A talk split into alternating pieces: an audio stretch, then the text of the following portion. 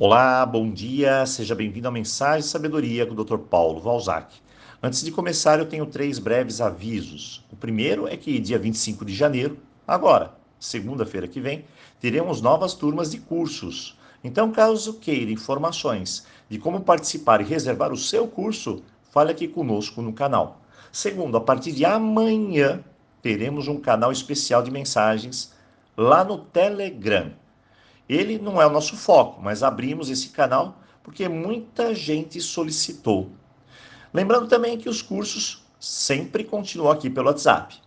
E último aviso: nas quintas-feiras e também nas datas de cursos, dia 10 e 25 de cada mês, não enviamos mensagens de sabedoria.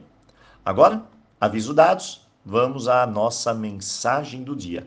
Eu espero, claro, que você tenha assistido o nosso vídeo sobre codependência que postamos recentemente no YouTube.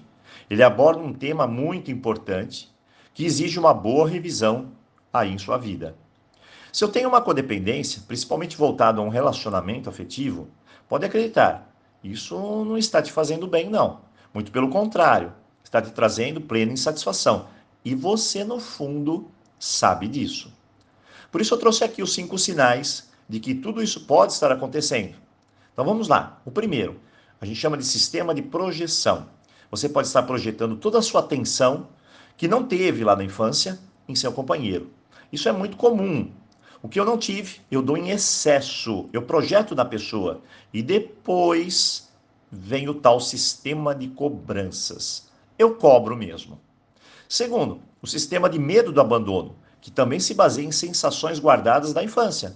Esse medo me bloqueia e não me permite me afastar da relação ou mudar alguns aspectos. Esse medo também pode gerar o medo da solidão. O terceiro, o sistema do passado. Quando a pessoa olha lá para trás e vê que as relações anteriores não foram boas, então ela passa a acreditar que essa última será a última chance mesmo.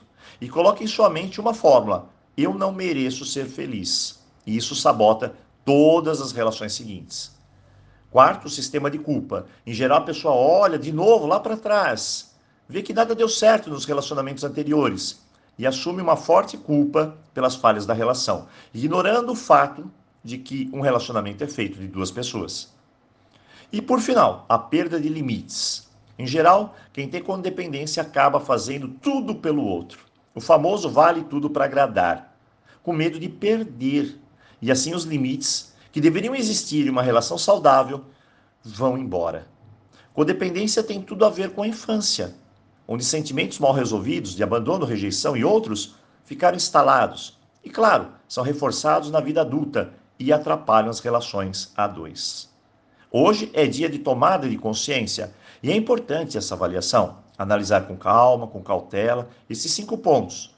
E durante essa semana nós vamos abordar um pouco mais sobre esse tema que sempre considero importante é que ao ficar consciente de que esses processos possam estar operando automaticamente em você, isso te trará o princípio da libertação. Pois eu acordo, eu tomo a decisão de fazer algo para mudar tudo isso. Doutor Paulo, mas se eu não fizer nada? A resposta é bem simples. Vai continuar tudo do mesmo jeito, dia após dia. E se eu tentar resolver do meu, do meu jeito, do meu modo, aí você corre o risco de fazer tudo errado. Bons resultados precisam de boas ideias, sabedoria e uma ótima direção. Hoje é dia de reflexão. Então, eu deixo aqui essas informações para você. Espero que elas possam contribuir no seu crescimento. E eu desejo um bom começo de semana e, claro, nos vemos aqui amanhã. Aloha!